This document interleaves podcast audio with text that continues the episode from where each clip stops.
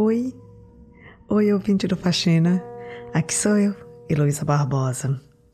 Ai, ai, ai, que saudade! Não vejo a hora de voltar aqui no microfone com novas histórias.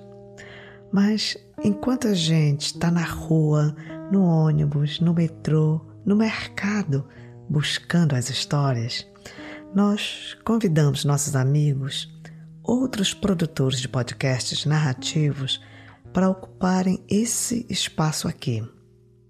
Eu prometo que cada episódio de ocupação vai trazer histórias que fazem eu, tu e toda a gente entender um pouco mais desse complexo mundo que a gente vive.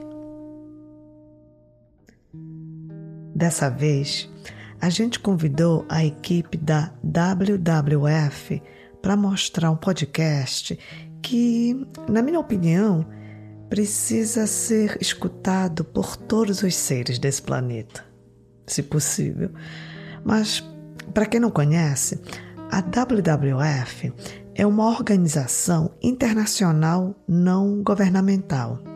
E essa organização, desde 1960, trabalha para a preservação da natureza e das espécies e para a redução do impacto da ação humana no meio ambiente.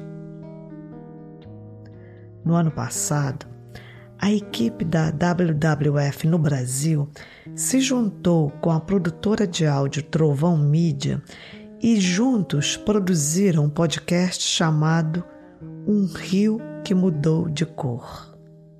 Ah, só esse título já me deixou arrepiada e intrigada. Quando eu dei o play e comecei a escutar, eu não consegui parar até ter terminado a série toda de oito episódios. Bom, então eu resolvi convidá-los para mostrar um episódio da série aqui no Espaço do Faxina. Que bom que a WWF topou. Um Rio que Mudou de Cor é um podcast sobre o impacto destrutivo do garimpo ilegal na Amazônia. A série toda mostra como o garimpo ilegal é uma ferida que precisa ser fechada. E sabe por quê? Porque o garimpo ilegal em terras indígenas gera violência e morte. Mortes de indígenas e da população ribeirinha. Além de destruir a biodiversidade e causar enormes prejuízos para a saúde das pessoas da região e também para a saúde do planeta. O episódio que tu vais escutar tem o título de É a Lama. E esse episódio narra como o rio Tapajós, um rio lindo, e seus afluentes estão se transformando e mudando de cor. Eu não quero dar spoiler algum. Então, eu vou passar para o áudio do episódio É a Lama. A gente se encontra no final. Boa escuta.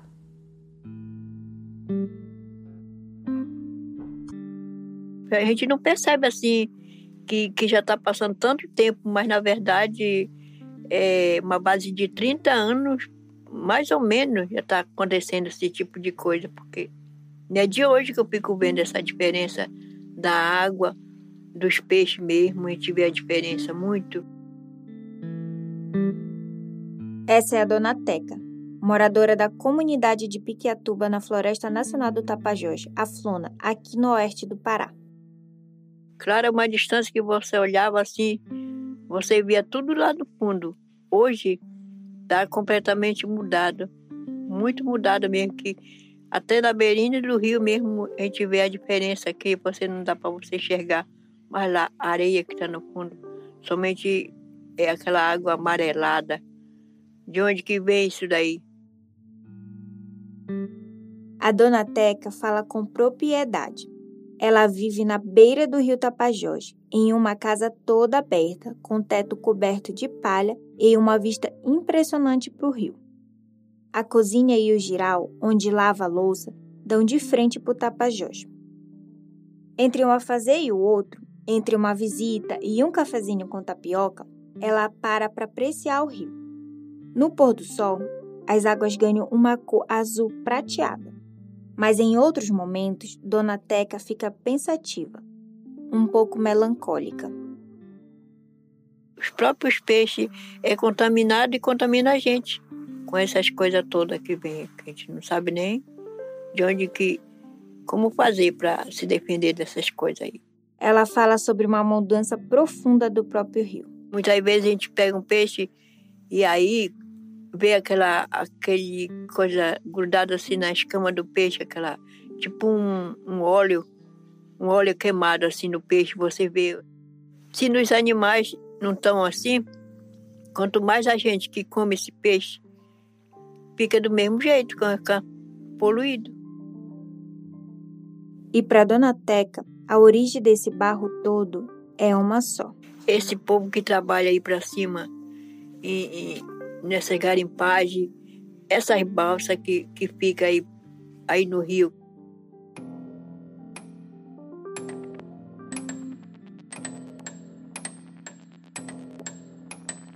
Um rio que mudou de cor. Um podcast do WWF Brasil que retrata o que é o garimpo ilegal na Amazônia. Eu sou Priscila Tapajoara e esse é o quinto episódio dessa série. O relato da Dona Teca é muito familiar para gente que mora aqui no Tapajós. Meus avós também comentam muito sobre isso. O impacto do garimpo é tão grande, a quantidade de terra e sentimentos que ele move é tão intensa que o próprio rio, de fato, mudou de cor.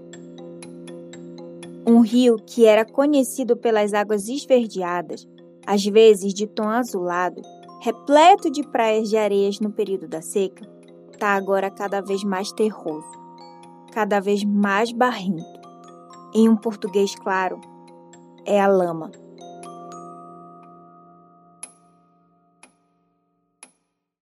Mas por que, de fato, essa mudança de cor? E quais as consequências disso para quem vive aqui na margem do rio Tapajós? O Tapajós é caracterizado por um rio de águas claras, com coloração aparentemente esverdeada, e em suas características físico-químicas normais, possui pouco material particulado em suspensão. Essa é Laís Sampaio. Ela é pesquisadora da Universidade de São Paulo e faz seu doutorado justamente sobre o garimpo aqui na beira do rio.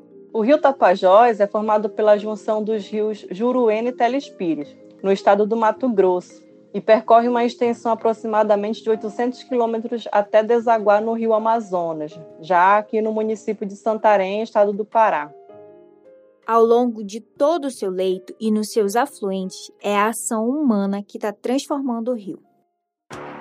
As terras indígenas Munduruku e Sai Cinza e a Floresta Nacional do Crepori são vizinhas. Mais de 30 mil quilômetros quadrados de mata, mananciais de água e lugares sagrados protegidos por lei. Mas debaixo desse pedaço da Amazônia, a apenas 30 metros de profundidade, está boa parte de uma das maiores reservas de ouro do mundo, a província aurífera do Tapajós. A mudança na coloração do rio Tapajós é resultado de um recebimento de carga de sedimentos acima do normal, o que acaba aumentando a turbidez e sólidos em suspensão neste rio. A abertura de lavras para o garimpo e todo o processo da atividade garimpeira expõe os solos amazônicos e, com o auxílio das intensas chuvas na região, o material particulado é carreado até os afluentes do rio Tapajós, como os rios das Tropas, o Crepuri, o Rato, o Jamanchim, até chegar no próprio rio Tapajós. E é muito sedimento, muita lama. Depois de duas horas de voo, já é possível ver os estragos provocados pelos garimpeiros. Árvores e mananciais destruídos. Os garimpeiros abriram clareiras, construíram alojamentos e usaram máquinas para escavar a terra à procura de ouro, sem nenhuma licença ou cuidado ambiental. A Laís relembra que um laudo da Polícia Federal, feito em 2018, chegou à conclusão de que os garimpos da bacia do Tapajós despejam no mínimo 7 toneladas de sedimento por ano. o que equivaleria a dizer que a cada 11 anos, a atividade garimpeira despeja no rio Tapajós a mesma quantidade em massa de sedimentos que a Samarco despejou no Rio Doce em 2015, quando aconteceu o rompimento das barragens de rejeitos. Uma reportagem da InfoAmazônia, agência de notícias especializada em jornalismo de dados relacionado à Amazônia, fez uma análise surpreendente de imagens de satélites. Mostra que a mancha de sedimento gerado pelos garimpos de ouro na bacia do rio Tapajós já se estende por 500 quilômetros entre Jacareacanga até próximo do município de Santarém. E segundo este mesmo estudo, ao longo do rio, há mais de 2 mil dragas operando de forma ilegal e 850 garimpos localizados. E não é só isso. Todos esses sedimentos desaguam no rio Amazonas e de lá vão para o Oceano Atlântico. O resultado é que o próprio garimpo e o uso de fertilizantes na Amazônia estão influenciando mudanças climáticas no Oceano Atlântico e no Mar do Caribe. Isso faz o sargaço, uma água marinha flutuante, se proliferar loucamente. Tem a ver também, obviamente, com as técnicas que são adotadas. E esse aproveitamento da jazida sempre foi um aproveitamento ruim. A perda é muito elevada. O, a jazida ela é aproveitada apenas naquele filão, sempre naqueles é, teores mais elevados, então os teores mais baixos são negligenciados. Isso é o que se chama na, na, no código aí de mineração de um aproveitamento inadequado né, ou da lavra ambiciosa. Isso, por lei, não deveria acontecer né? mas na pequena mineração acontece. Você ouviu agora o Edson Mello, que é professor da Universidade Federal do Rio de Janeiro e há décadas pesquisa o garimpo na Amazônia. Ele explica que esse impacto ambiental aumentado tem a ver com a forma arcaica como o ouro é extraído.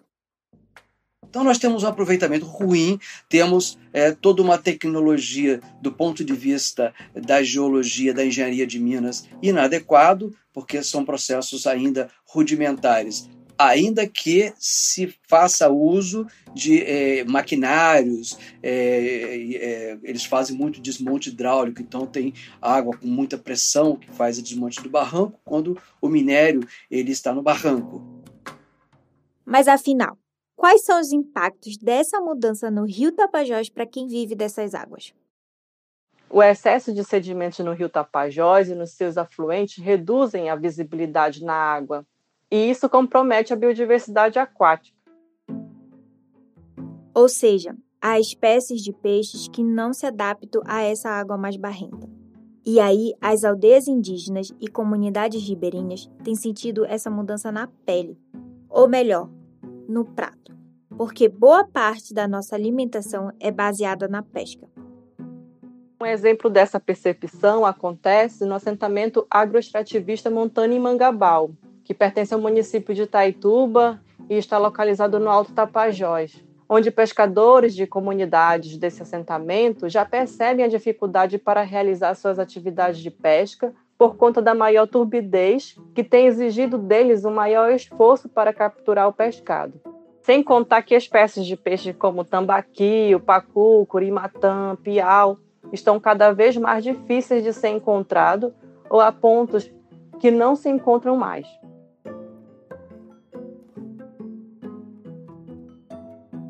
A gente tem falado aqui do garimpo como um ecossistema que tem muitas relações diferentes envolvidas acontece que ele se impõe sobre o outro ecossistema, que é o ecossistema amazônico, em que cada animal, cada formação geológica, cada rio está evoluindo junto há milhares e milhares de anos. E o garimpo simplesmente destrói esse equilíbrio delicado de vários jeitos. Os pescadores têm percebido e relatado um comprometimento dos alimentos dos peixes, como é o caso do lodo nas pedras, que, segundo os pescadores, Alguns tipos de peixes se alimentam desse lodo, que é uma matéria orgânica. Contudo, o aumento de cargas de sedimentos compromete a presença desse material nas pedras. Pegar peixe grande hoje é motivo de felicidade. E muita gente se contenta com peixinho pequeno, especialmente no inverno. época de mais chuvas, quando a cheia dos rios faz com que os peixes fiquem dispersos por áreas ainda mais amplas. De uns tempos para cá, é cada vez mais comum os peixes de cativeiro, que são criados em tanque. Então imagina só essa situação. Nossos pais e avós pescavam peixe grande no rio, mas por causa dos garimpos e fluxos das balsas, eles sumiram. Aí a gente tem que comprar peixe de cativeiro, gastar mais dinheiro e ainda por cima incentivar uma indústria que gera muito estrago aqui na Amazônia, a da soja. Porque esses peixes criados em tanques só fazem comer ração de soja, que cresce na Amazônia por causa de ação de agrotóxicos e fertilizantes.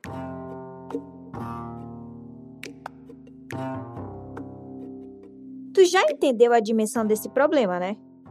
E se tu escutastes o podcast até aqui, eu imagino que lembras do episódio passado, em que eu falo especificamente sobre o impacto do mercúrio no peixe. Então, além da contaminação na cadeia alimentar, há evidências encontradas na bacia do Tapajós que apontaram que a contaminação prejudica também a reprodução dos peixes, reduzindo a produção de ovos.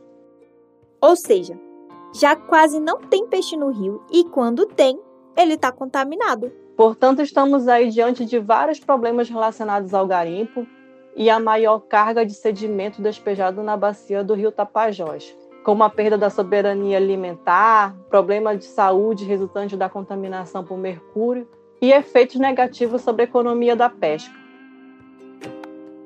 Como diz a parenta Alessandra Munduruku, importante liderança aqui do Tapajós.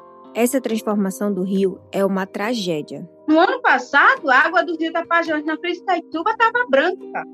Ouro não é nada, o que importa para nós é água. É importante você estar livre o Tapajós é um rio que está sendo estrangulado, sufocado.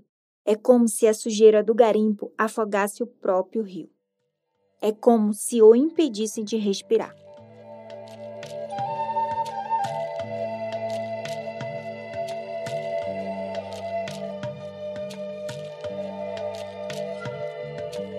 Às vezes acho que dá para falar mesmo em um fluvicídio, uma tentativa de assassinar um rio.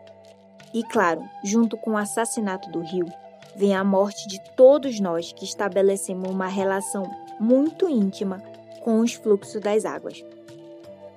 É por isso que nós, indígenas aqui da Amazônia, falamos que tem um genocídio em curso.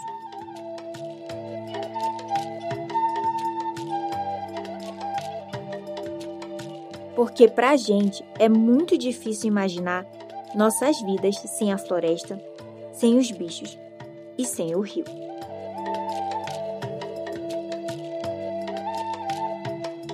Um rio convertido em um lamaçal.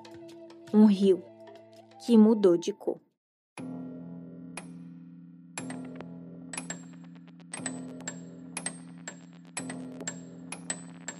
No próximo episódio, eu converso com um jornalista e uma pesquisadora que tem se dedicado a tentar entender a extensão do lobby dos garimpeiros entre políticos, chegando ao alto escalão do governo, em Brasília. Assine o podcast no seu tocador preferido para não perder nenhum episódio. E vem ser um aliado para barrar o garimpo em terras indígenas. Acesse chagasdogarimpo.com.br e faça parte. Esse é um projeto do WWF Brasil com produção da Trovão Mídia. A pesquisa e o roteiro deste episódio é de Fábio Zucchi. Edição de som de Tomás Xavier e trilha original do Estúdio O.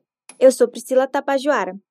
Nesse episódio, a gente utilizou áudios de Fantástico, Jornal da Band, Articulação dos Povos Indígenas do Brasil e Câmara Record.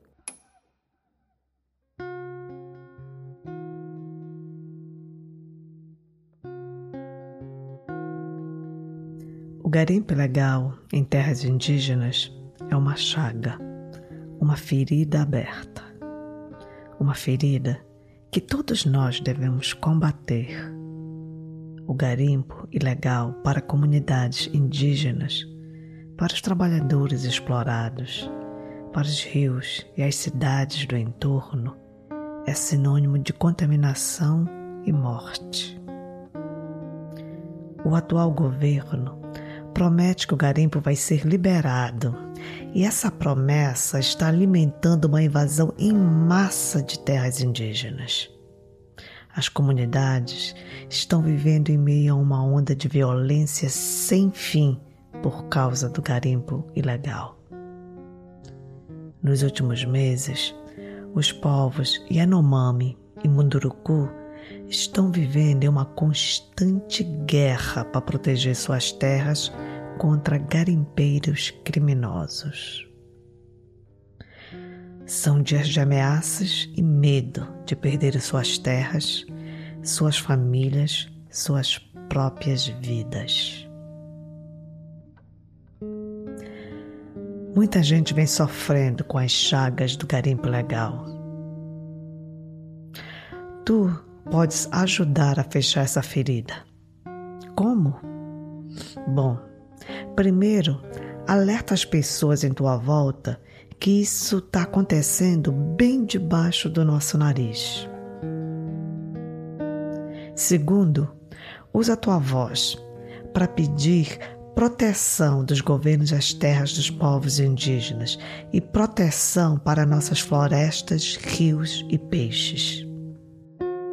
Terceiro, o Brasil vai ter eleições em outubro de 2022. Então, vota em candidatos que se comprometem em salvar o planeta da ação destruidora dos homens.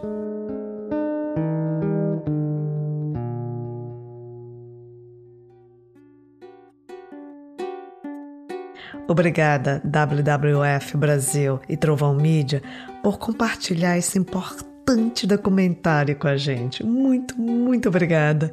E a ti, muito obrigada por escutar a faxina. Obrigada também pelo teu apoio ao nosso trabalho através da nossa campanha de financiamento coletivo no site do Apoia-se, apoia.se. Se puderes, contribui com 10 reais por mês. O teu apoio faz esse podcast existir.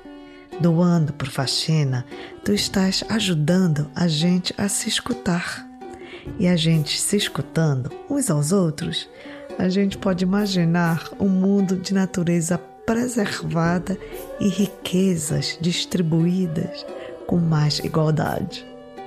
Ah, e sempre não esquece de falar do Faxina para os amigos, amigas, amigues, vizinhança e parentes, porque de boca em boca a gente chega aos ouvidos do mundo. Obrigada por escutar o Faxina. Até a próxima. Tchau!